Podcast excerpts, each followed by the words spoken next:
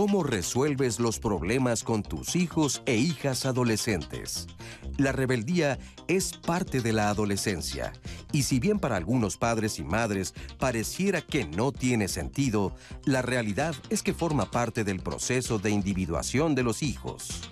El problema es que en algunas familias los padres creen o que sus hijos les quieren quitar el poder o bien que la única forma de solucionar los problemas es a través del sometimiento y el castigo.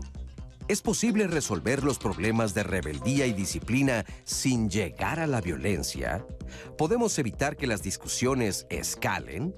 Sí, sí se puede y una propuesta, entre otras más, es a través de la comunicación no violenta.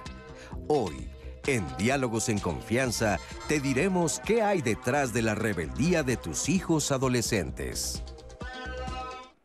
Hola, ¿qué tal? Buenos días. Y bueno, el día de hoy quiero hablar en nombre de todo el equipo de Diálogos en Confianza porque estamos, eh, bueno, de manera solidaria uniéndonos a todas las personas que eh, sufrieron ¿no? este accidente tan lamentable en la línea 12 del metro, a todas las familias eh, que fueron afectadas, a las personas que están ahorita en los hospitales. Y bueno, a todos, a todos eh, les mandamos un gran abrazo, un abrazo solidario.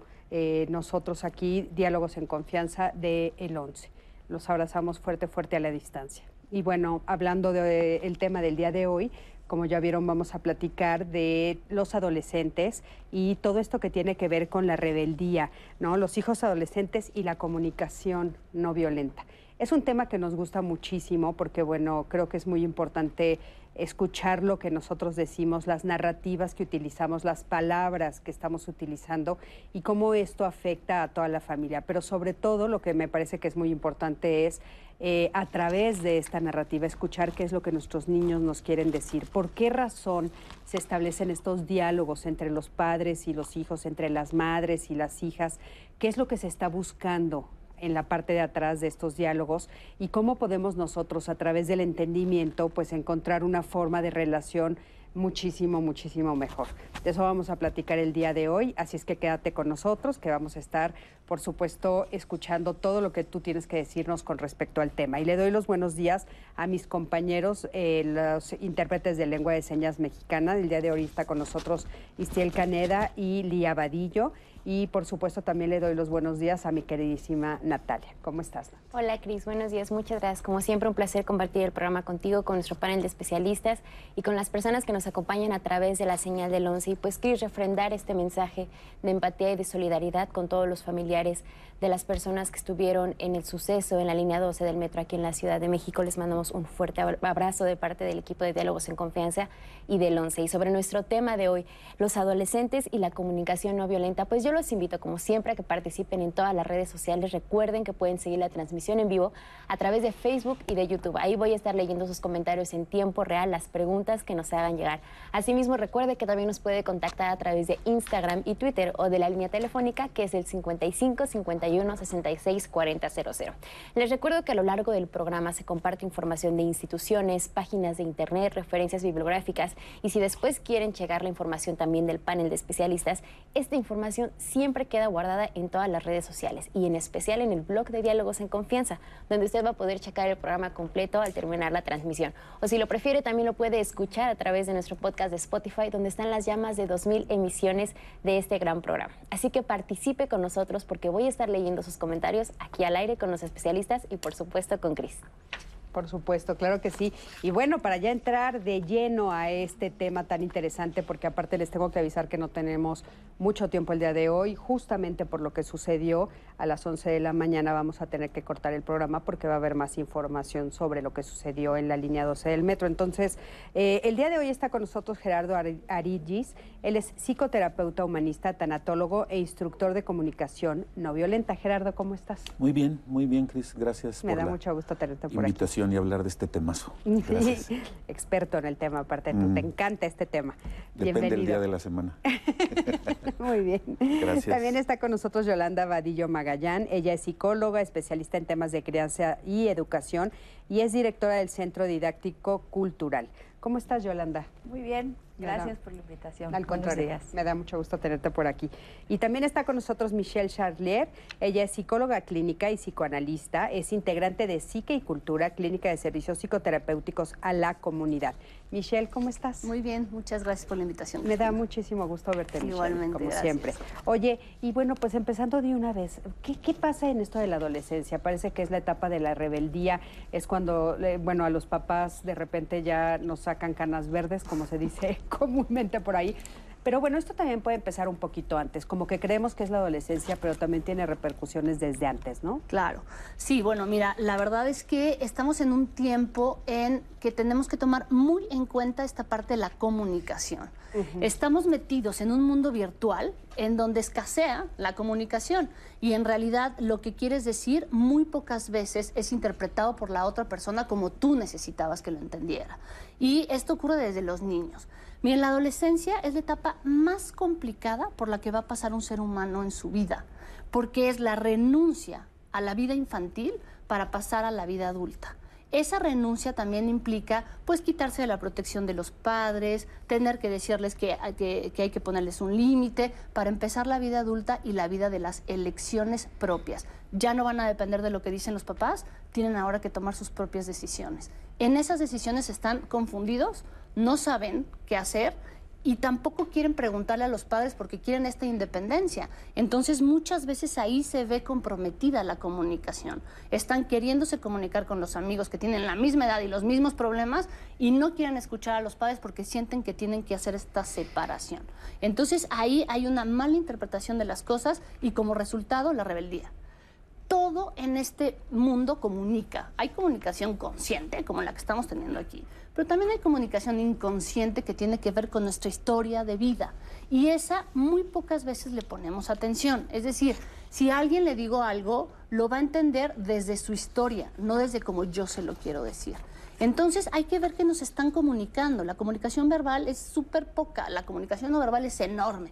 Entonces si el adolescente está rebelde, está enojado, algo nos está queriendo decir y nos toca tratar de entender lo que nos quiere decir y no interpretar como nosotros queramos, sino realmente entenderlo. Oye, qué difícil, porque justamente estás diciendo que eh, la parte de la comunicación es la que más nos cuesta trabajar a los seres humanos y que solemos ponernos de nuestro lado, ¿no? O sea, estoy como muy atento a lo que quiero decir, a lo que yo siento, etcétera, y de repente, eh, pues eh, la otra persona tiene una necesidad profunda de comunicación y yo no tengo la capacidad de, hacerlo. Entonces, hijo, parece que vivimos en un, en un planeta de sordos, ¿no? ¿sí? De sordos y sobre todo eh, un poco, un tanto egoísta. Y entonces yo quiero que el otro me entienda sin ni siquiera explicarle cómo entenderme. Y la comunicación no está fluyendo. Es haz lo que te digo que hagas, pero no voy a comprender qué, qué repercusiones tiene eso en ti. Por eso necesitamos comprendernos desde los dos lados. Acuérdense, las personas no se juntan, se juntan historias. Entonces, en esa historia tenemos que ver cuál es el significado que tiene para mí lo que tú me estás diciendo y explicarle al otro, me daña esto que me dices porque hay un, hay un porqué, ¿no? Hay una historia atrás. ¿Y qué, cuál, es, cuál es el objetivo de esta etapa de la adolescencia? O sea, si bien Michelle nos está diciendo que, bueno, pues es la más difícil, que yo me quedé pensando, la más difícil, híjole, qué duro, caray, no tan chiquito tener que enfrentar la más difícil. ¿Cuál es el objetivo de pasar por este periodo? A mí se me hace que el objetivo es la individuación. Es este, desde que nacemos, estás adentro de mamá, empieza como la separación y gradualmente a lo largo de la vida se da esta especie de nacimiento, hablando de Margaret Mahler que habló de ello, este nacimiento psicológico del ser humano y muchos estamos ahora en proceso de parto a determinadas edades. Pero este proceso de nacer psicológicamente es me voy separando de para ganar autonomía, para empezarme a centrar en aquello que organísmicamente me, no estoy pegando el micro, que organísmicamente me avisa que hay cosas que necesito este, satisfacer desde mí.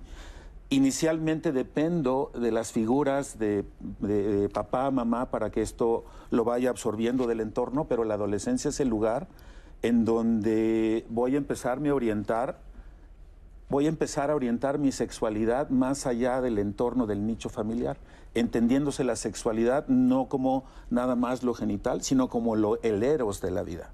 Esa gran pulsión de la vida, de, salir mucho más allá de ese entorno eh, eh, eh, acotado, el cual necesité, y entonces necesito salir al entorno a, a, probarme, a conocer, y ya no dependo de papá, mamá y el, ese nicho cerrado para mi convivencia, sino mi sexualidad, mi erotismo me hace buscarlo fuera. Entonces me parece que el objetivo del ser humano es esa individuación. Y que no se entienda que individuación es individualismo, que no es lo mismo. ¿Qué es entonces? Sería la distinción es, una cosa es mi singularidad como persona, quién soy yo y cómo puedo contribuir a un mundo colaborativo, versus lo otro que es la, la individualidad que tiene que ver con solo me atiendo a mí, que la gran mayoría de los problemas vienen de no sabemos comunicarnos por esta mentalidad individualista. Estoy más ávido de colocar mi discurso de modo competitivo en el otro que de escuchar lo que está vivo en el otro en este modelo social, y yo siempre meto el, el modelo social, se nos enseña más a, este, a escuchar para responder que escuchar para comprender. Y es ahí donde nos ponemos unas extraviadas durísimas. Pero en resumen, el objetivo es la individuación enfocada a la convivencia paradójicamente. No sé si dije algo que haga sentido. sí. ¿Sí? Sí. y espero que aparte lo creas. Es muy importante. Es que esto que está diciendo es, Gerardo. es- es muy importante lo que dice Gerardo, porque incluso en el consultorio llegan los pacientes a contestar preguntas, Sí. no a pensar. Entonces, si nosotros creamos o empezamos a crear un espacio de pensamiento, estamos responsabilizando a la persona de su realidad. Entonces, es tu vida, es tu realidad, ¿qué vas a hacer con ella? Deja de responsabilizar al mundo y de ponerlo afuera y empieza a pensarte tú en voz alta esto que estás diciendo para poderle poner solución a lo que te rodea. Claro.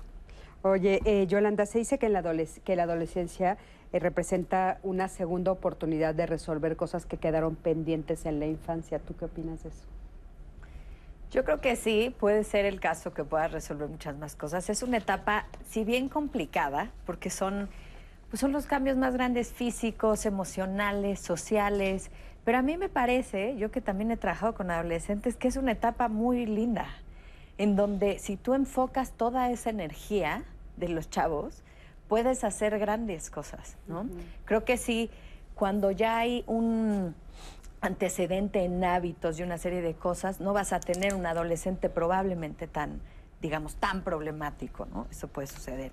Y la comunicación yo creo que es fundamental en, en los seres humanos, sobre todo tomar conciencia de ella, porque creo que no lo hacemos, es justo lo que hablan mis, mis compañeros, ¿no? Eh, Marshall Rosenberg es como el padre de la comunicación no violenta, ¿no? Y habla de esta parte de cómo, cómo te vas a dirigir a tu adolescente, desde exponerle cómo te hace sentir y escucharlo, dicen que hasta con el alma, ¿no? De verdad escuchar em, qué es lo que le está sucediendo, desde lo que te dice hasta lo que actúa y cómo vas a pedirle este tipo de cambios, porque sí es una etapa en donde están, pues están rebelándose contra la autoridad, están viviendo, están construyendo su identidad, ¿no? Están Claro. entre la niñez y la adultez, que está llena de obligaciones y responsabilidades.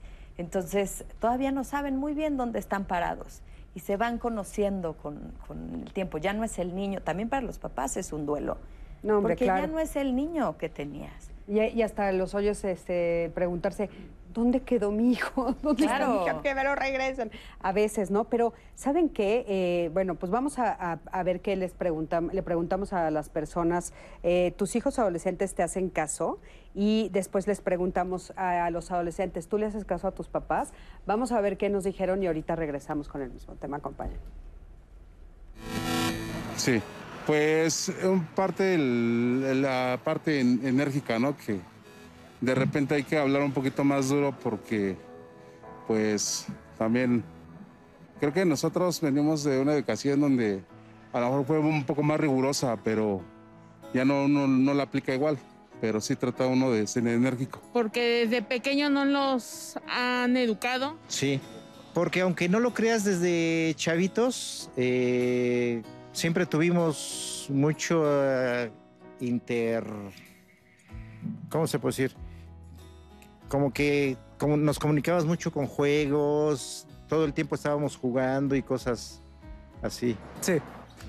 Eh, pues cuando me piden que apoye como haciendo limpieza o así, este, pues sí les hago caso. Eh, si no, pues luego me quita mi celular o, o mi computadora. A veces sí, a veces no, porque pues a veces no tiene razón y yo le trato como que de explicar, pero pues ninguna de las dos llega a un acuerdo. Pues es interesante ver, ¿no? Lo que, lo que dicen y aparte a mí me llama mucho la atención porque sí parecería que vivimos como en dos mundos paralelos, pero ¿qué hacer si mi hijo adolescente o mi hija son un hijo modelo, Michelle? Porque ahorita que tú decías, eh, me quedé pensando, perdón, pero ahorita que tú decías esto de es una de las etapas más difíciles o la más difícil, yo pensaba, ay, yo fui tan buena adolescente. O sea, ¿qué pasa si fuiste una hija modelo? Es que, acuérdense que los hijos son un ideal del yo. Eso significa que nosotros, los papás, depositan en los hijos lo que quieren que los hijos sean. Y los hijos lo actúan, los niños lo actúan, chiquitos, y entonces son obedientes y hacen cosas para obtener o para no perder el amor de los padres. En el momento de la adolescencia, cuando hay esta separación y esta rebelión necesaria, eso es lo sano, pues que sí se rebelen a ciertas cosas y empiecen a tener su propia individuación, como lo está diciendo Gerardo, entonces pueden sentir que pierden el amor de los padres y eso es muy amenazante. Entonces mejor me quedo siendo lo que tú quieres que sea para que no nos peleemos, para no perder tu amor, para etcétera, porque hay una necesidad afectiva en ese sentido. Pero esto que estaban diciendo aquí en la cápsula, de yo a veces trato de explicarles, pero no llegamos a acuerdos, ahí es donde entra la comunicación. O sea, al adolescente no hay que imponerle, no hay que decirle no lo hagas o eso estuvo mal, sino cuestionarle. ¿Por qué lo hiciste?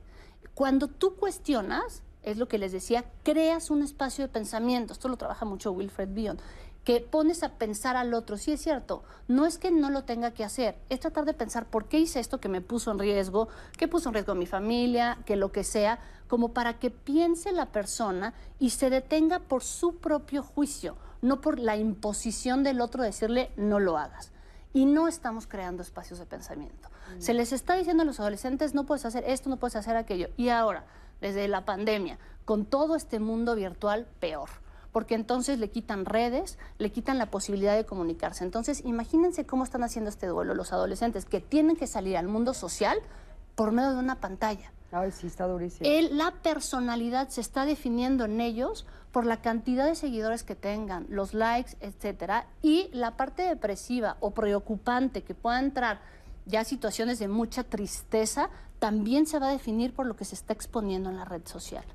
Y eso hay que tener cuidado. Mucho cuidado. Y fíjate que este, en algún programa, el anterior o el, no sé, uno anterior, estábamos hablando de, de lo fuerte que está haciendo para ellos verse en pantalla. O sea, verse todo el día ellos a sí mismos, ¿no? Entonces están teniendo una distorsión también de su propia imagen, imagen corporal y entonces está durísimo porque lo que ves en el Zoom no eres tú. O sea, cuando tú ves a una persona en vivo no tiene nada que ver muchas veces con lo que estás viendo en el Zoom.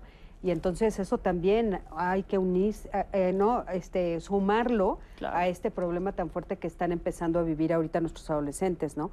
Eh, pero bueno, hay veces que dentro del hogar, ¿no? dentro de una de las familias, hablando de esto de que no te hacen caso, a veces lo que se, se encuentra es posturas antagónicas entre el papá y la mamá, ¿no? Y entonces lo que hace es que ellos pues también se vayan para un lado o para el otro. ¿Qué tanto daño hace esto, ver este pleito entre ellos? Pues yo creo que esta ambivalencia siempre hace daño, ¿no? Un, un, chavo que está parado entre un discurso y otro es algo que además les genera muchísima ansiedad, porque no sabes, de ahí es donde vas adquiriendo mucha en tu identidad. Entonces, si tienes algo que es totalmente lo contrario, pues entonces no sabes hacia dónde ir. Y aparte a veces te conviene, ¿no? De repente dices, ay, bueno, pues yo ya mido de adolescente, ¿con cuál de los dos me conviene aliarme, no? Exacto. Y, además ahorita están viviendo un momento bien interesante, ¿no? Como tú lo decías, es, es como la peor pesadilla de un adolescente, ¿no? o sea, te encerramos en tu casa un año con tus papás. o sea, ¿no? No está nada bien. No, nada bien. y mira, de los papás también, ¿eh? Por supuesto. De los papás también, porque hay papás que sí han dicho, ya no puedo más, o sea, de, estar un año encerrado con mi adolescente.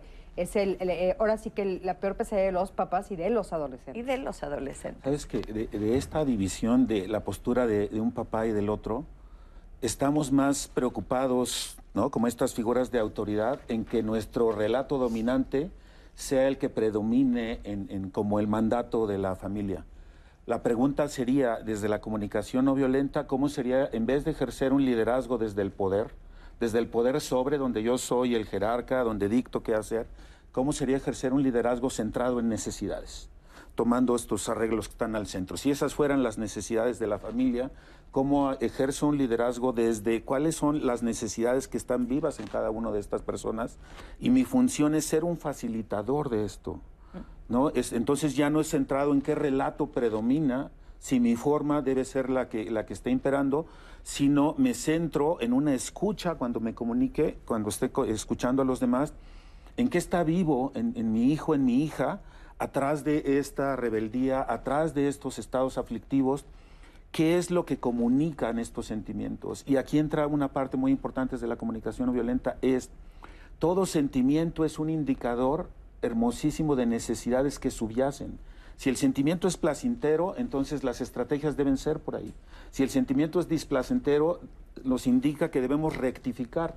Entonces, si yo uso como padre, madre de familia estos sentimientos como indicadores de lo que hay atrás, en vez de ver que si están manifestando desafío, enojo, inconformidad, queja, disienten, eso lo veo como un indicador de, de necesidad de autonomía y de desarrollar criterio personal. Nunca vamos a desarrollar criterio personal en una sociedad agarrada de premios y castigos. Decía una de las chicas de ahí, es que el celular, el celular es un arma que usan los papás para decirle, ¿lo quieres? Te lo doy si te portas como yo quiero o te lo quito si no te portas. Entonces, pero además hay un juego de poder porque yo te tengo que manifestar que el que está en el dominio del poder soy yo. Claro. Pero sabes qué, Gerardo, lo que creo que sucede en el fondo de toda esa situación es eh, una falta de conocimiento de cómo hacerlo diferente. ¿No? O sea, los, los papás no sabemos cómo hacerlo diferente. Dices, o sea, hay, todas las leyes indican que, que, hasta los 18 años es mi responsabilidad, indican que están bajo mi mando, que yo tengo que guiarlos. O sea, todas estas, eh, digamos que voces que escuchamos a, a, nuestro alrededor, que a veces nos pierden. Vamos a escuchar qué nos dice sí, el sí. público y ahorita retomamos. A ver. Claro que sí, Cris. De hecho, a propósito de esta ambivalencia en cuanto a quién ejerce la mano dura y quién es el permisivo entre los papás, nos llegan muchos testimonios. Una mamá nos comparte, tengo una hija que está por cumplir 13 años. Ya no sé qué hacer, su papá solo la deja hacer lo que ella quiera y cuando yo quiero poner límites o reglas, solamente me ignora. Le dije que si no se apuraba, por ejemplo, con los trabajos de la escuela, le, iba a reprender. Y anoche simplemente le valió, no hizo las cosas e incluso tuvo una actitud retadora contra mi autoridad. También otra mamá nos comparte, tengo dos adolescentes, cada vez me cuesta más trabajo entablar una comunicación con uno de ellos cuando, cuando trato de comunicarme. Mi hijo toma medicamento, lo necesita, pero no se lo quiere tomar. Tampoco respeta los acuerdos, los horarios, la escuela, me voltea los ojos, le digo algo y se enoja casi de todo y se ríe de mí. Dice, a mí me hace que esto me hierva la sangre. Ya pregunté por qué tiene esta actitud, le doy su espacio, intento no suponer las cosas, realmente me ocupo por preguntar qué es lo que está pasando. Es desesperante porque ya he buscado muchas formas de hablar con él y cabe mencionar que he estado abierta a la comunicación no violenta porque yo fui una persona que ha sido violentada. También en otro testimonio nos comparten. En mi caso es aún más complicado porque tengo un hijo de 13 años. Su papá y yo nos separamos ya hace 10 años. Y la verdad se vuelve aún más difícil porque yo tengo la custodia. Soy la que tiene que comprenderlo, la que tiene que corregirlo, poner reglas, quererlo, amarlo, apapacharlo, pero también poner límites. Y aún no lo ven como su enemiga o la mamá mandona o regañona. Y a su papá lo ve poco, pero cuando viene a él lo ve como la mejor persona. O a él sí le aplaude o sea, lo admira mucho y es algo muy complicado. Claro que tiene uno un tipo de duelo, ya que no tiene presente a su papá y pues ahora en la adolescencia ella nos dice que cree que es aún más, más difícil Pero para su qué, hijo. Qué interesante que ella hasta lo disculpa, o sea, intenta entenderlo, intenta ¿no? Y nos pone hasta la disculpa. Exacto. En otro de los comentarios, Cris, una mamá nos decía, bueno, yo de plano me siento frustrada. O sea, me siento una mala mamá porque no sé ahorita cómo darle atención a mi hija adolescente. También nos ponen sobre, eh, sobre la mesa que por favor hablemos sobre el tema del cutting en los adolescentes, que es algo que, bueno, cuando los papás se dan cuenta que los hijos lo están haciendo, pues no saben cómo, cómo ayudarlos. También otra, nos escribe una abuela y nos dice que ella tiene un nieto de 12 años y a ella lo que le preocupa es que el niño no estudia que no quiere estudiar, no tiene interés y no saben cómo ayudarlo. También en otro testimonio nos compartía una señora que ella junto con su esposo ahora ejercen este papel de papás con su nieto y que para ellos por supuesto es un reto ahora que el niño ya está en adolescencia, el niño tiene 12 años.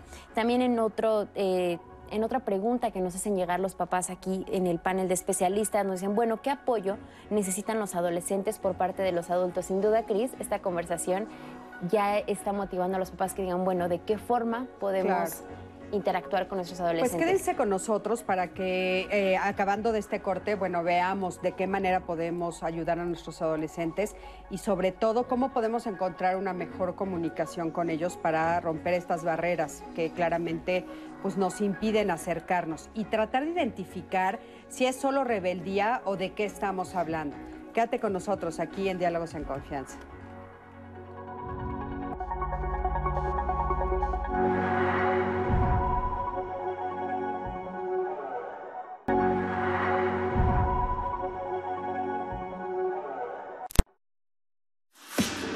Tengo una hija de 16 años que es muy rebelde. Todo el tiempo se la pasa en la computadora hasta altas horas de la noche. Yo le pido que apague su computadora o que deje el teléfono, pero ella no entiende. Antes de la pandemia se salía todo el día a la calle y a pesar de las reglas que le ponía de horario de llegada a la casa, no hacía caso. Y mi miedo es que se vaya por malos pasos. Su papá trabaja todo el día y yo soy ama de casa. Quien da los permisos en la casa soy yo, pero a veces mi esposo es muy consentidor con ella. Mi hija no sigue reglas ni los horarios de la llegada a la casa, ni tampoco quiere cumplir con sus deberes aquí. Le pido que ordene su cuarto y no lo quiere hacer, que me ayude a ordenar la casa, que aprenda a cocinar y ella no, no quiere hacer nada. Ella me amenaza diciendo que cumpliendo 18 años se va a ir de la casa, que porque yo soy muy exigente con mis reglas, pero pienso que es una forma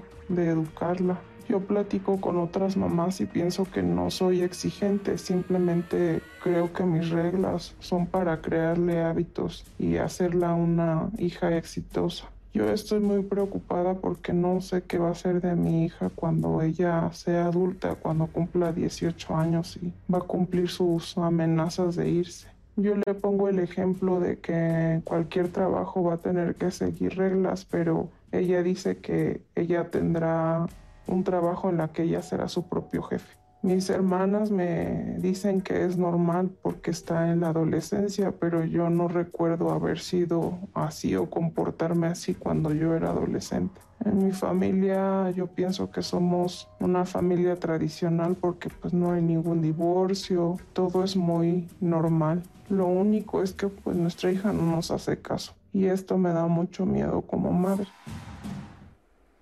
Muchísimas gracias y te abrazo fuerte, fuerte, porque creo que es lo que a muchas mamás y papás les está pasando ahorita, de hecho en las redes lo estamos viendo, que de repente parecería que al llegar a la adolescencia tienes un hijo que no reconoces y que aparte ya no conoces el lenguaje y sientes que algo sucedió y no sabes qué. ¿No? Sí, completamente. Es que sí, sí, sí hay este cambio, sí está surgiendo este cambio, pero uno de los problemas principales es que los papás no hacen equipo. Los papás van uno de cada lado como piensan que deben educar al adolescente. Entonces, el adolescente se va a meter por esos huecos, pero también tenemos que tener cuidado porque se puede convertir el adolescente en el síntoma de la familia. Es decir, para no estar viendo los problemas entre los padres u otro tipo de problemas, ponen como problema al adolescente. Y entonces solo se van a fijar en lo malo, en lo que no hace, en el error que comete. Y constantemente va a haber este señalamiento, lo haces mal, lo haces mal, lo haces mal. Entonces el adolescente va a decir, pues si hago todo mal, voy a seguir haciendo todo mal, reforzando los comentarios que está escuchando de los padres. O sea, puede ser que entonces el problema se encuentre en el matrimonio. Sí, Eso es lo que puede nos estás ser diciendo, en la pareja. eh, que no hay una, una posibilidad de ponerse de acuerdo los papás para ver cómo van a seguir guiando a ese adolescente. Porque tú decías, la responsabilidad de los padres es hasta los 18 años, ¿no? Y aunque el de 15 años diga, yo ya no quiero seguir tus reglas, eres mi responsabilidad. Entonces, claro que va a haber esta guía. Y el hijo va a tener que ver, la hija, el hijo, si quiere tomar este ejemplo de los padres o si va a hacer una contraidentificación, o sea, totalmente lo contrario a lo que está viviendo en su casa. Oye, Michelle, pero por ejemplo, lo que estoy oyendo de esta mamá en términos prácticos, digamos, ¿no? O sea, a mí me brinca y como mamá también, ¿no? Eh, de repente pues quítale el celular, yo pienso, ¿no? O sea, es que son las 12 de la noche, la 1 de la mañana y sigue, o pues apagas el internet, o sea, tenemos algunas herramientas que podemos hacer porque, pues sí, somos los que pagamos en la casa, es nuestra casa, o sea, y, no sé si estoy siendo muy autoritaria, o sea, quisiera tu, tu, guía, ¿no? Pero de repente sí, cuando escucho a mamás decir, es que se me va completamente de control, la pregunta es, ¿en qué momento se nos olvidó qué es ser mamá? O sea, o, cómo ser adulto de un espacio. Sí, es que ahí eh, eh, es lo que hablábamos de las historias. O sea, seguramente la señora quiere educar a su hija como ella fue educada y no está viendo las necesidades que está teniendo esta niña, por un lado. Y por el otro lado, acuérdense que hay que ponerse en acuerdo con los padres. No puede haber un padre consentidor y una madre autoritaria. Eso no puede ser, porque entonces el papá trabaja todo el día. ¿A quién se idealiza? Al ausente, porque él lo haría mejor y él, ta, ta, ta. Entonces la mala del cuento queda la mamá. Y ahí se trata de convencer, no de vencer. Necesita haber un proceso de convencimiento, de ver qué te está pasando, porque me parece que también se pierde mucho la admiración hacia la figura materna y entonces más bien es yo lo haría diferente, yo... Y hay un caos porque no hay una... Eh, identificación con los roles. Yo soy la mamá, no soy tu amiga. Estas mamás que dicen, yo soy amiga de mi hija, no. No hay amigos como padres, como padres son los padres. Va a haber un chorro de amigos, pero tú tienes que funcionar como un padre. Y aquí la señora o las señoras tendrían que ir viendo por qué no están marchando esas reglas. A lo mejor funcionó con ella cuando era adolescente, pero no está funcionando con su hija. Claro. Aquí, reglas. Yo cuando oigo la palabra reglas me preocupo las reglas, si no son consensuadas y no hay un adueñamiento de aquella persona que se le dice que las tiene que seguir, va a, va a devenir la rebeldía. Para mí la sumisión y la rebeldía son hijas de la misma autoridad. Eso quiere decir, si hay una, rebeldía que se está presentando, es porque las necesidades de la adolescente no están siendo satisfechas. Y las reglas puestas las tienes que seguir porque yo digo que así tienen que ser, no están centradas necesariamente en algo que el adolescente diga, esas figuras que están liderando me están viendo. Si yo tengo la confianza de que estos papás me ven y que las reglas, que no me gustan reglas, me gustan más acuerdos explícitos de convivencia en donde te hago partícipe de poner las necesidades a todos al centro y decir, vamos a seguir eso que acordamos porque están nuestras necesidades implicadas ahí, incluso las mías como papá, como Oye, mamá. A ver, pero si en esa práctica, Gerardo, porque de repente sí pasa, o sea, ya en lo cotidiano, o sea, por ejemplo, yo tengo un caso, ahorita que, que estabas diciendo eso, se sentaron con esta adolescente hablaron con ella, los papás, se, espérame, se llevaban bien. Te voy a decir lo que no quería hacer, bañarse. Mm. No quería bañarse. Y no había manera, o sea, y estás hablando de un adolescente, ¿no? Y entonces de repente le, llegaron hasta decirle, hueles mal. O sea, ¿qué parte no estás entendiendo? Y, y, por ejemplo, ahí, ¿qué haces? Porque los papás se llevaban bien, las reglas estaban claras, de hecho son muy exigentes. Y ella, si podía escaparse de bañarse, se escapaba de bañarse. Es que más que ver si se bañaba o no, la estrategia de no bañarse nos está informando de algo que es importante para, para la persona. ¿Cómo Entonces, no, no, lo sé, puede ser autonomía. Vamos a pensar en autonomía. Si a mí me estás imponiendo una serie de reglas donde yo no me veo y además dices que soy tu padre, pues obviamente me voy a rebelar. Y en vez de ver la rebeldía, el disentir como un sinónimo de una persona que quiere desarrollar su pensamiento crítico y quiere manifestarlo, lo queremos decir, te tienes que bañar, ¿por qué? No, la pregunta es, ¿qué subyace atrás? esa autonomía, ¿qué estaré haciendo como papá, como mamá, que no te dejo decidir? Y entonces quizá no es el bañarse o no, sino ver más hondo. Creo que lo que nos falta como adultos es ver mucho más hondo que lo que aparece como un síntoma es un indicador de cosas que no estoy logrando ver. Eso qué importante, o sea, tal vez hay algo en otro espacio que estoy haciendo y que se está viendo en no me quiero bañar. No bañarse es una comunicación, por eso la comunicación no solo es verbal. ¿Qué me comunica con la idea de no bañarse? Claro. No conozco el caso específico, pero el foco atencional desde la comunicación no violenta son las necesidades. Todo lo que hacemos, todo lo que has hecho, todo lo que estás haciendo y todo lo que vas a hacer en tu vida tiene que ver con tratar de satisfacer necesidades que son importantes para ti. Entiendas en necesidades, valoras cosas que me importan, etcétera, etcétera. Si yo tengo un liderazgo donde yo no veo esas necesidades cuidadas, me voy a revelar o me voy a someter, que para el caso es lo mismo dejo de hacerlo desde mis motivaciones intrínsecas. Por eso la obediencia, por eso los premios y castigos lo que hacen es sacarnos de nosotros, ¿no? Y entonces obedezco más de modo extrínseco desde lo que me van a dar o lo que me van a quitar y no lo estoy haciendo desde mí, sino lo estoy haciendo porque tú me estás manifestando que eres el dueño del poder. Ok, a ver, Yolanda, ya esa edad del adolescente, ¿ya esta reflexión a nivel mental la puede hacer? Porque, o sea, de repente nosotros estamos diciendo, y siempre hemos dicho en el programa, que desde chiquitos hay que ponerles como las líneas claras y hablar con ellos y etcétera, etcétera. ¿Qué tan capaci- capaces son? O sea, primero cuando son chiquitos, pues bueno, pues eh, eh, este, ahora sí que a nivel cognitivo, ¿qué tan capaces son? Y después adolescentes están perdidos en el yo. Entonces, yo, yo como papá, pues estoy perdida también, ¿no? No, yo creo que sí lo pueden hacer. Y algo importante es que tú vivas a tu adolescente como un ser capaz de hacerlo. Porque si desde ahí tú no lo vives capaz de que pueda aprender o entender lo que dices, pues ya vamos mal. Y dos cosas importantes que yo veo en lo que comparten mis compañeros y que, y que tiene que ver mucho con la comunicación no violenta es cuáles son las consecuencias de estas cosas que pasan, porque muchas veces no tiene sentido los, por ejemplo, las consecuencias que hay en un adolescente, ¿no? Em, llegaste dos horas después, yo te dije a las dos de la mañana y llegaste a las cuatro, y entonces una semana sin celular. No hay ninguna coherencia en la consecuencia, por ejemplo, que tiene el adolescente, que esa puede ser una estrategia, ¿no? Ahora que, que- que las personas nos piden esto. Tiene que tener relación con lo que ocurrió. Si tú llegaste dos horas tarde, entonces, ¿qué tiene que ver el celular? ¿No? El castigo de esto. Tiene que haber una relación primero con eso. Y lo otro, que es Por uno ejemplo, de... en ese caso nos van a preguntar qué se te ocurriría, porque ¿sabes qué es lo que pasa? Que luego también se quedan sin opciones los papás y las mamás. O sea, Ya no se les ocurre.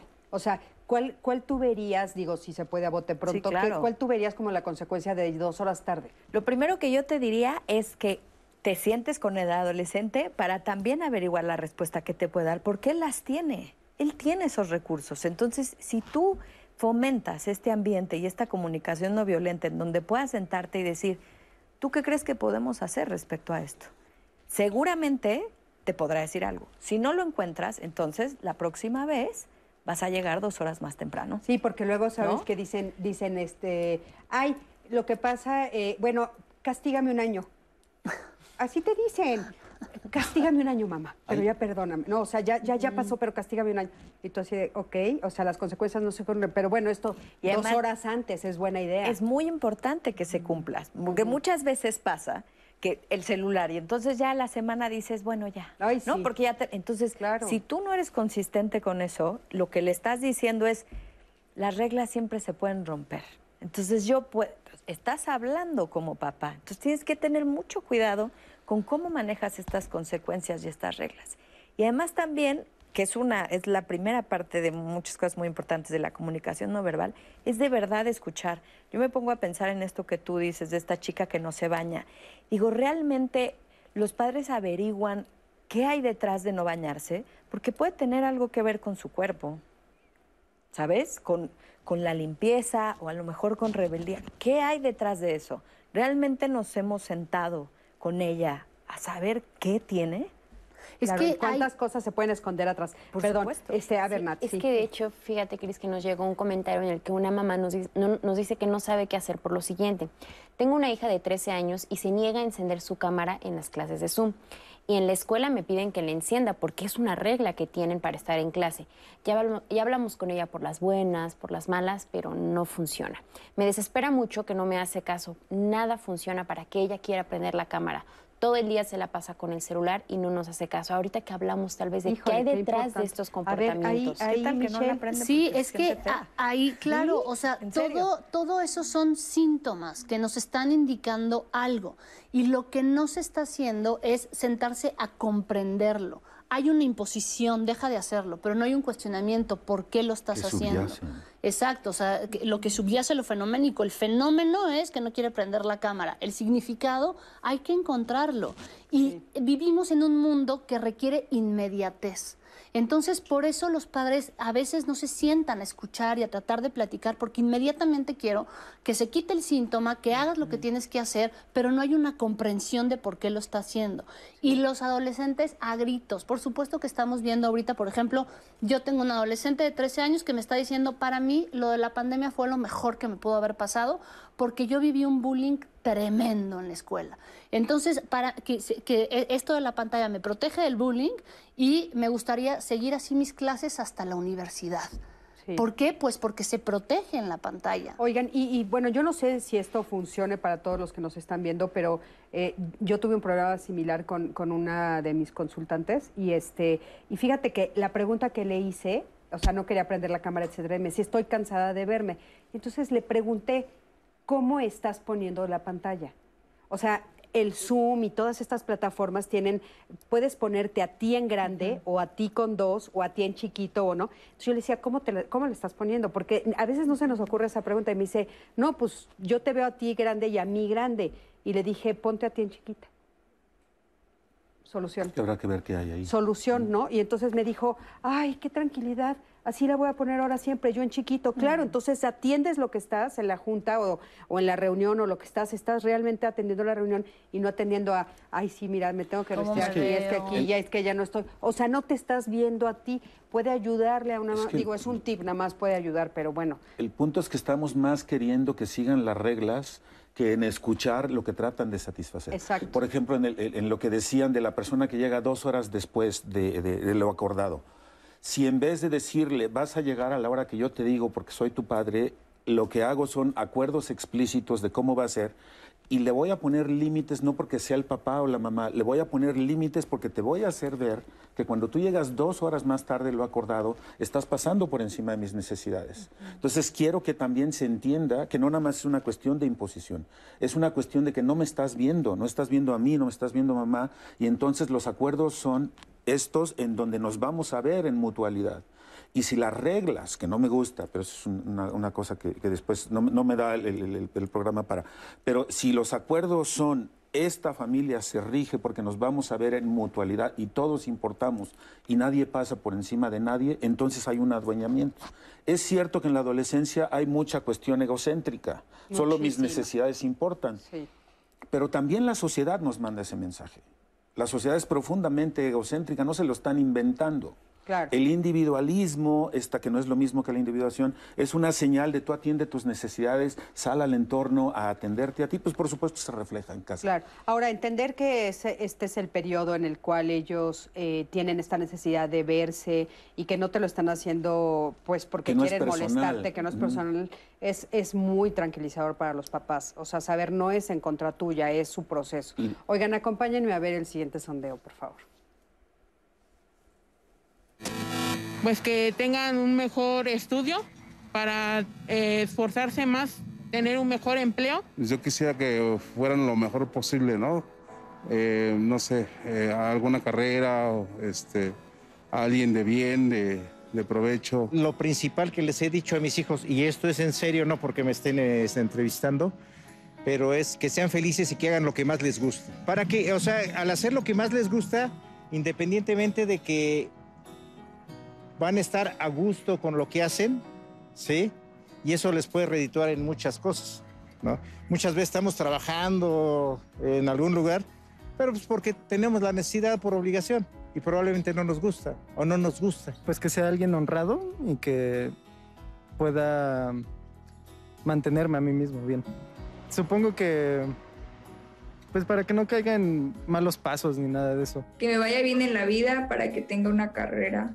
Que sea una buena estudiante, que me quede en la carrera que yo quiero y pues que al final sea una mujer exitosa, que me vaya muy bien en la vida. Muchísimas gracias. Este, estábamos, eh, había un comentario. Así es, Cris. A propósito, ahorita que hablamos de estos castigos, el más común que es quitarle el celular, una mamá nos dice, he sabido de jovencitos a los que les quitan el celular, después les cortan el internet y entonces se ponen violentos, se salen de casa y hasta intentan dañarse para hacer sentir culpable a la mamá y o al papá. Y sí, Cris, en muchas ocasiones también nos comparten testimonios en las que los adolescentes incluso... Eh, dicen que se van a suicidar si les quitan el celular, si les quitan el internet. Entonces, los papás en esos casos, ¿qué pueden hacer? Bueno, yo aquí lo que diría es que, a ver, acuérdense que estamos en un tiempo atípico. O sea, estamos en una pandemia. El único medio que tiene el adolescente para estar en lo social es el celular, es la tablet. Claro, con precaución, con medida, pero no le puedes quitar su único medio que tiene de, tener un mundo eh, eh, exogámico, fuera de la familia. Entonces, los castigos no son suficientes si no media la palabra para entender por qué están haciendo lo que están haciendo. O sea, hasta anatómicamente estamos diseñados para escuchar lo doble de lo que hablamos. Por eso tenemos dos oídos y una boca. Escuchen. No se está queriendo escuchar, se quiere la inmediatez y eso lo único que va a provocar es frustración, de la frustración la represión y de la represión el síntoma e incluso la ideación suicida que hemos visto que ha ido en aumento de manera galopante, particularmente en los últimos cinco años y cada vez en edades más jóvenes algo están queriendo decir, es más, lo están gritando y no se está queriendo escuchar. Y, aparte, bueno, se está diciendo fuertemente, no, no están los estudios todavía, que en pandemia aumentó mucho, ¿no? Por y también la ingesta de, de alcoholismo, drogadicción, etcétera, cada vez en niños más jóvenes lo estamos escribiendo. Oigan, eh, eh, perdón, necesito que, que, vean este testimonio para completar lo que estamos diciendo. Este testimonio es de una mujer que va en este mismo sentido de lo que Nat nos está leyendo, de que ya llega a extremos en los que yo ya no sé qué hacer, como que se me va de las manos completamente, ¿no? Y entonces, pues ya no es solo poner reglas, ya es otra cosa. Vamos a ver qué nos dice esta adolescente y vamos a ver qué nos dicen los especialistas. Acompaña. Tengo 23 años, siempre he sido una hija desobediente, incluso la familia me rechaza porque dicen que soy muy rebelde, nunca le he hecho caso a mi madre, no me gustan las reglas, no me gusta que me pongan horarios, no me gusta que me pongan a arreglar la casa, yo vivo mi vida y soy feliz con eso. Hago mis quehaceres, los que me tocan, voy a la escuela, soy una hija cumplida, solo que siempre cuestiono las decisiones de mi madre. Desde mi punto de vista, pues las reglas no tienen valor para mí. Cuando cuando mis papás se separaron, yo le reclamé mucho a mi mamá por esta cuestión. Incluso la familia, las personas que nos conocen dicen que me he vuelto más rebelde desde entonces. No sé si sea importante decir que mi madre engañó a mi papá y mi padre decidió irse de la casa. Incluso tengo un cuestionamiento constante con mi mamá que si ella fue la que irrumpió y no cumplió con las reglas de la casa estando con mi padre, ¿por qué yo tengo que cumplir las de ella? Y mi madre dice que eso es algo que a mí no me importa, que no me interesa, que es cuestión de ellos, pero claro que me importa porque gracias a ello yo me volví más rebelde. Soy una persona que acepta las reglas, pero de las personas que siguen las reglas, no de personas que las rompen como mi mamá. Muchos me dicen y me cuestionan que tengo que seguir las reglas de mi madre porque ella me mantiene y vivo bajo su techo, pero realmente quien me mantiene es mi papá y sigo en casa por no dejar solos a mis hermanos. Bueno, pues evidentemente este es un tema bastante complejo y bueno, no estamos hablando de un adolescente tal vez, de un adulto joven, pero empezó todo esto en la adolescencia, ¿no? Sí. Entonces, este, ¿qué opinan de este? Yo lo primero que veo es muchísimo dolor en esta persona que está haciendo su testimonio. Y la rebeldía y el no obedezco reglas es, es como el síntoma de esta relación con la madre. Dice, si ella irrumpió en esta relación, la pregunta es, ¿estamos más preocupados porque siga las reglas que por lo que detona que no las siga? Ahí hay mucho dolor, hay mucha falta de autonomía, hay un si ella me mantiene. Y otra cosa que tendemos a cuestionar al adolescente en vez de cuestionar cómo ejercemos el poder. Y, y, si nos centramos en el adolescente y lo estigmatizamos, no estamos viendo que esta sociedad, en la familia, en los políticos y en todos lados, está ejerciendo una manera brutal, de una manera brutal el poder.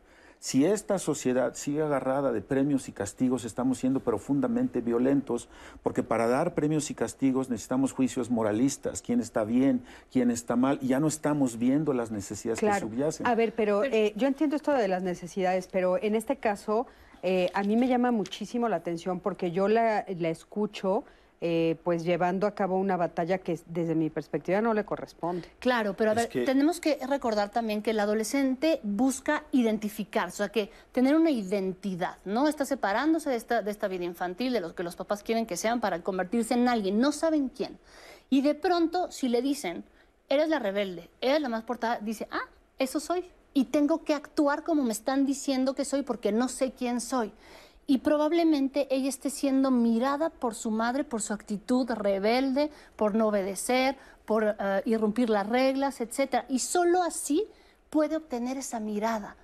Entonces, claro que no se va a quitar de ahí, porque si empieza a obedecer, etcétera, pierde la mirada de la madre, que es lo que le está importando. Veme, ve qué necesito, ve dónde estoy, ve mi dolor. Y si solo lo vas a ver porque haga estas actitudes, entonces las voy a seguir haciendo. Claro que el tema de la infidelidad de la madre no tiene que ver directamente con la hija, pero hay consecuencias en ella. ¿Qué efectos tuvo en ella? en su Exacto, que le va a doler, que le va a afectar, que el padre ya se fue, entonces puede haber esta idealización. Sí hay efectos en ella que tendrá que trabajar. Claro. Igualmente la madre tendrá que trabajar lo propio. Pero me parece que en esta necesidad de dime quién soy o cómo me vas a poner atención, por medio de la rebeldía y del mal portar, me quedo en ese lugar. Claro, ahora, bueno, pues parece que no hay forma de solucionar esta situación desde la mamá, porque, pues, ¿por qué va a regresar o cómo va a regresar con el papá? O sea, parecería que lo que se oye, tal vez estoy equivocada, es, pues bueno, es que nos deshiciste a la familia. ¿Cómo deshace eso a la mamá? Y es que yo creo que hay que escuchar todo, porque si ponemos mucha atención, no obedece, pero sí obedece. Porque ella está quedándose por sus hermanos. Y además dice, yo cumplo, yo cumplo con las tareas que me dice.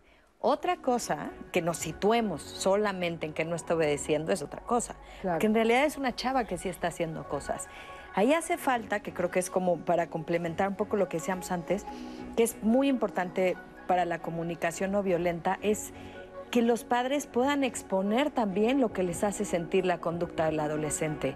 A lo mejor esta mamá no ha tenido esta plática con esta, con esta chica para decir, me hace sentir de esta forma. Ahorita regresando del corte lo retomamos. Quédate con nosotros, estamos en Diálogos en Confianza.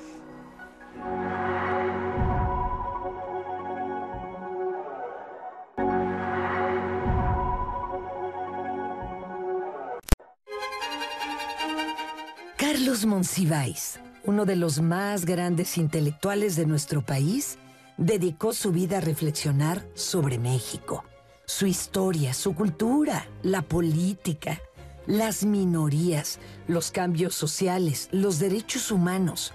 Nació en la Ciudad de México el 4 de mayo de 1938.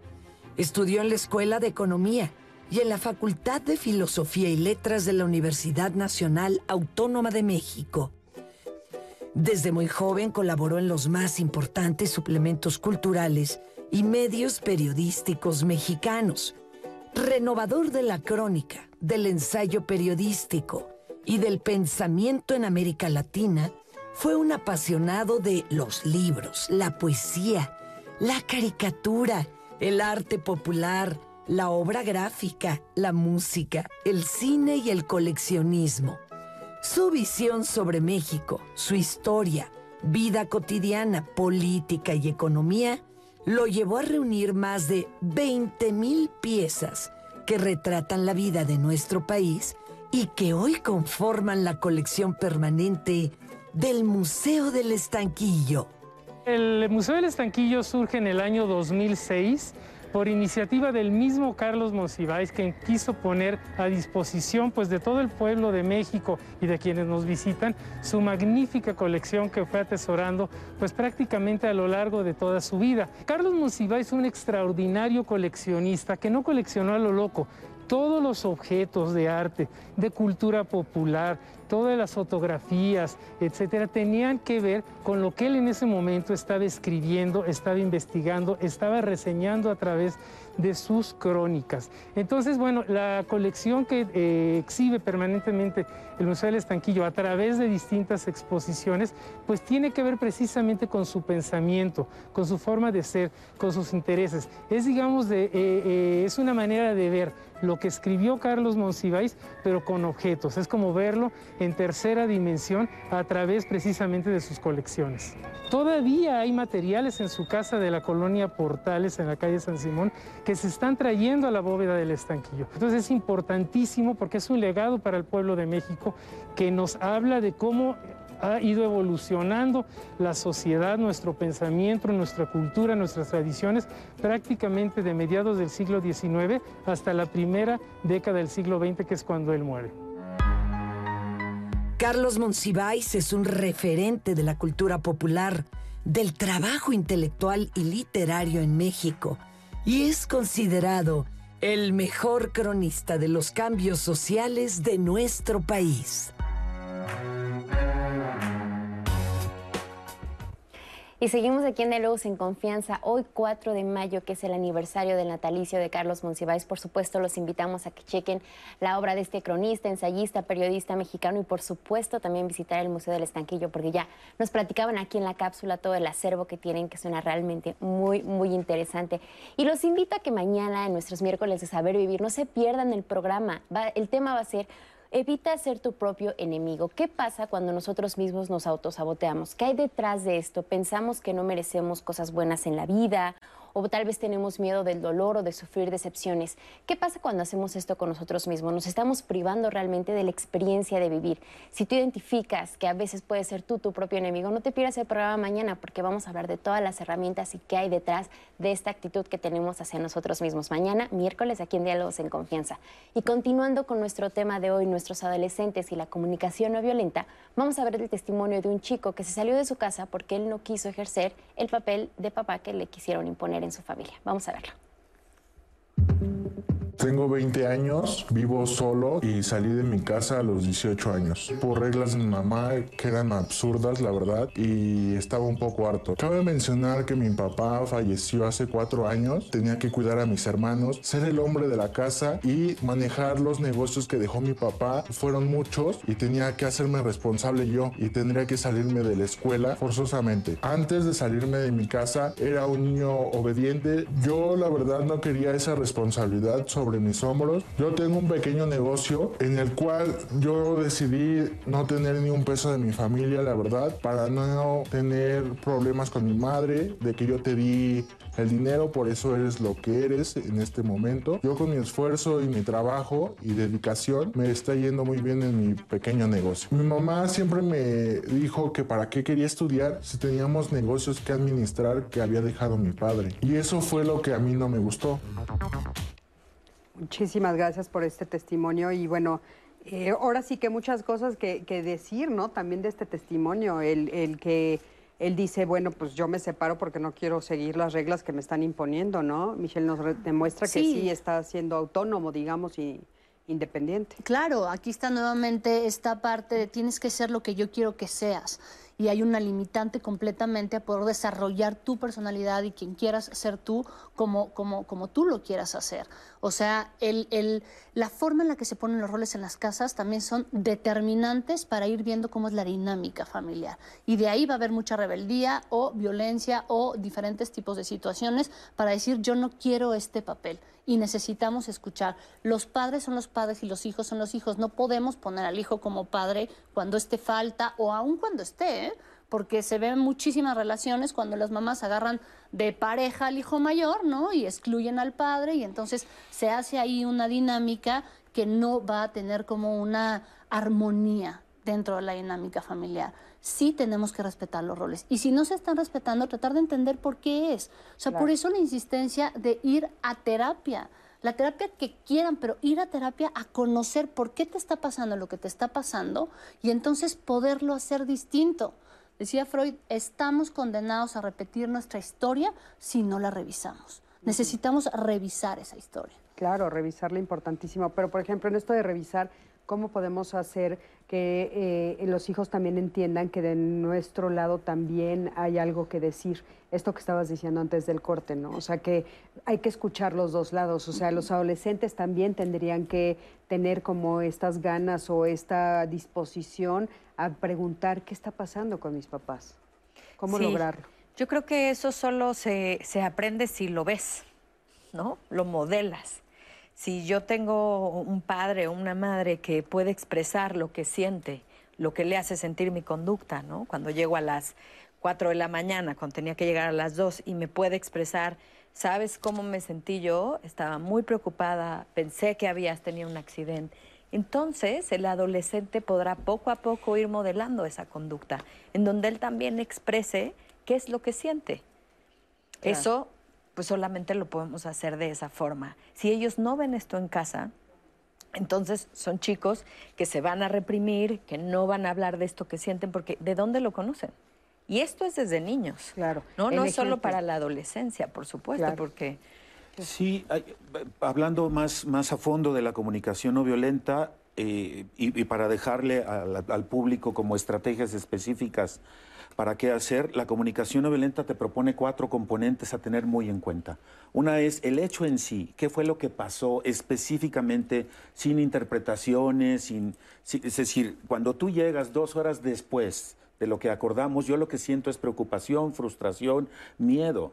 ¿Sale? Porque mis necesidades de consideración no están, no están atendidas cuando tú haces eso. Entonces, la petición es que tú veas cómo me impacta a mí, qué siento y cómo me impacta a mí eso que haces.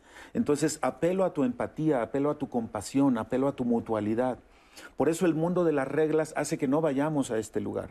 Entonces, si yo lo que te reflejo es qué se aviva en mí a partir de lo que tú haces, pero además hablando en primera persona de lo que siento, no tú me haces sentir, sino yo siento. ¿Sale? Yo siento ese temor, esa preocupación porque empiezo con relatos en mi cabeza de que te pudo haber pasado algo. Así que la petición de que llegues a determinada hora tiene que ver con una consideración, no solamente que yo te lo impongo como jerarquía, sino te lo hago saber como algo que voy a cuidar desde mi liderazgo y puedo hacer uso del poder, de mi poder, porque estoy en una posición de poder, de modo protectivo, no de modo punitivo. Cuando la gente dice es que reglas absurdas es porque se usa el poder de modo punitivo.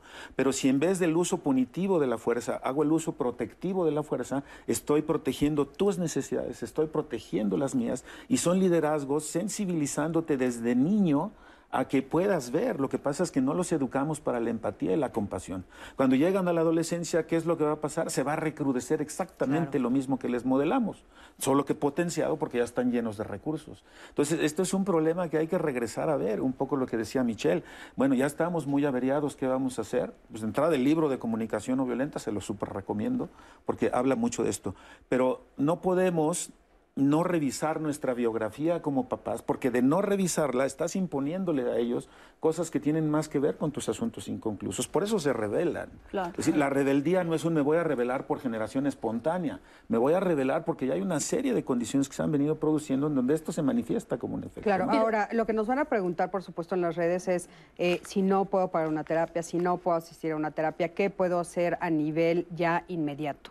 Esto, cuestionar al otro. O sea, hay que dejar de ser impositivos y decir se van a hacer las cosas como yo digo y no como tú quieres, sino preguntar por qué las quieres hacer tú de esta manera.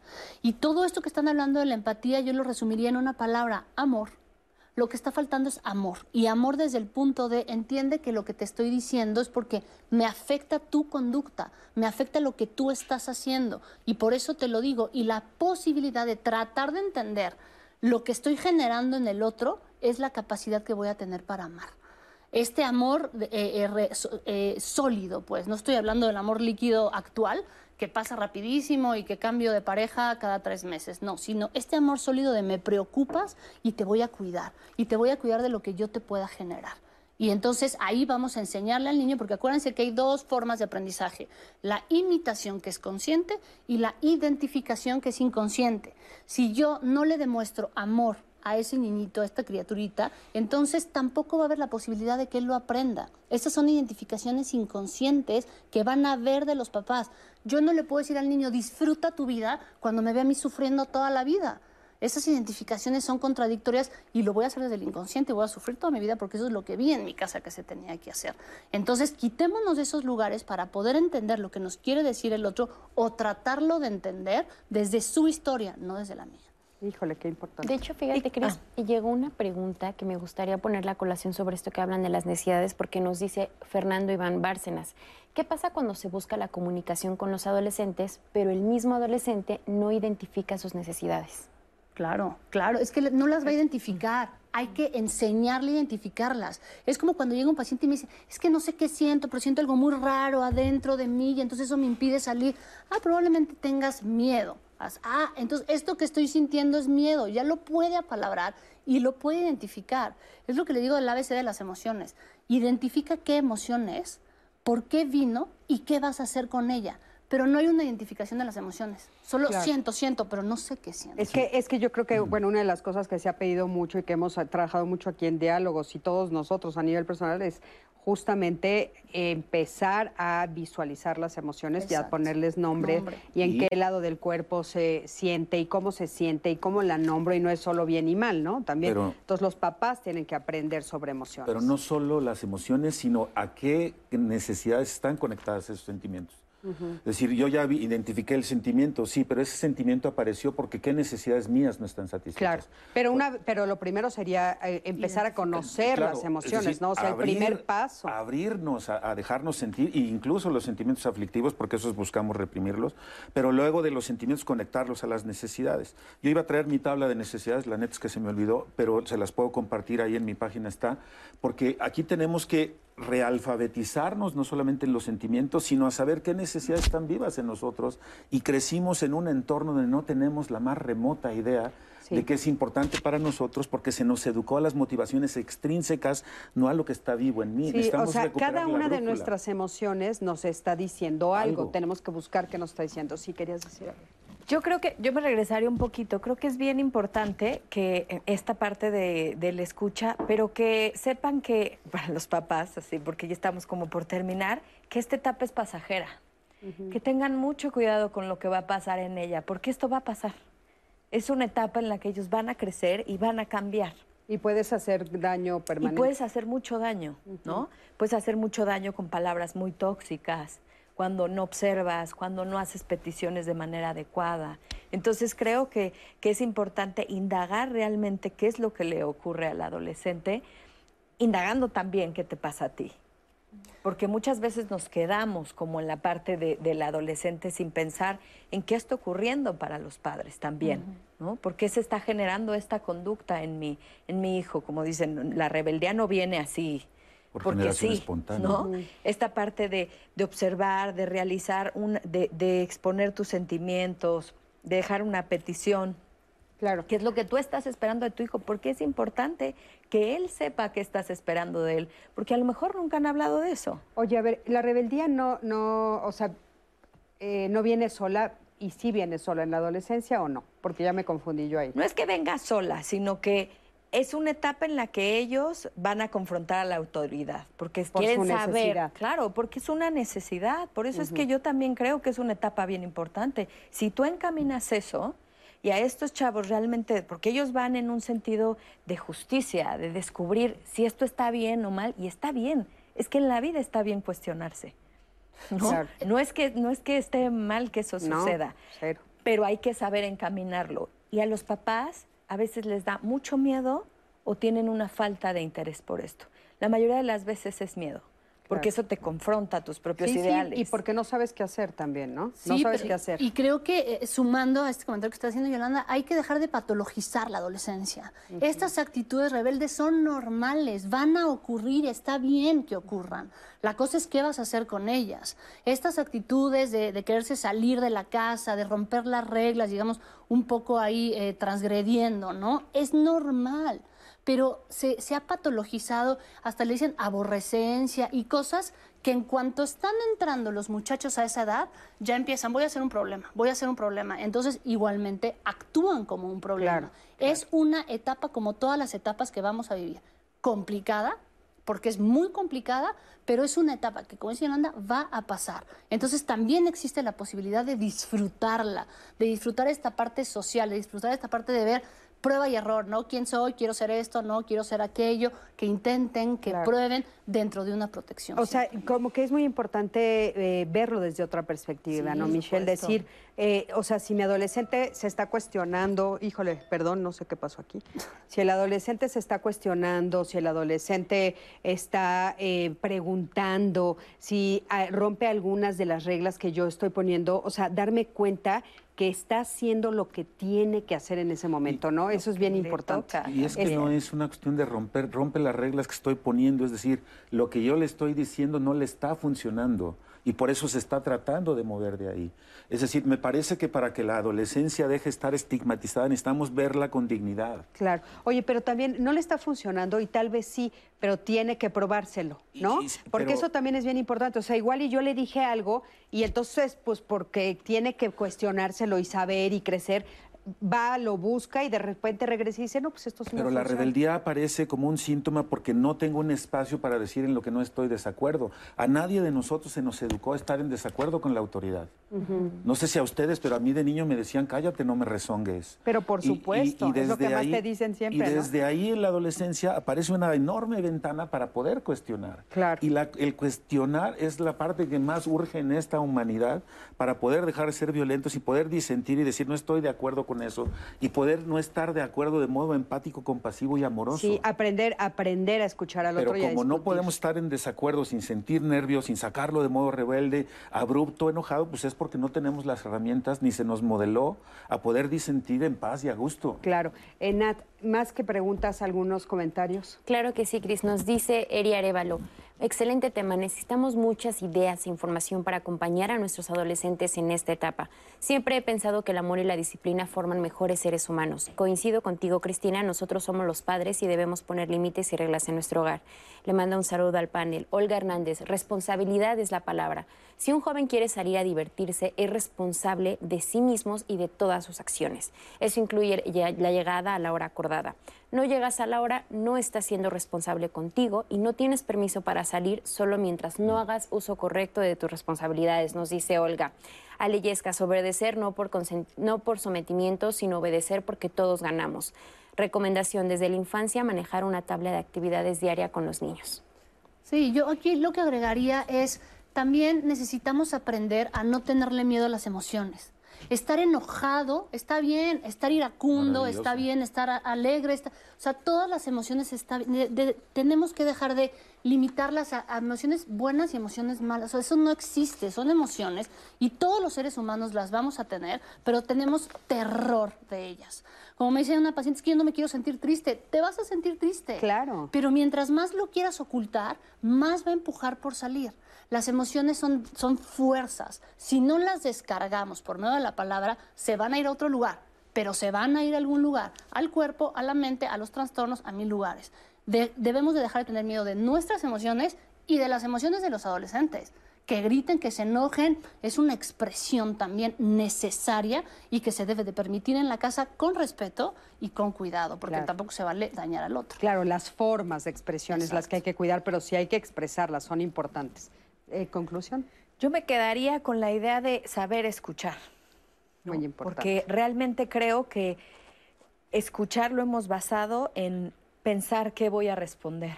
Y realmente no estamos escuchando con todos los sentidos al otro. Y creo que el adolescente en esta etapa con tantos cambios y que es tan complicada, porque además cerebralmente pasan un montón de cosas, o sea, es real.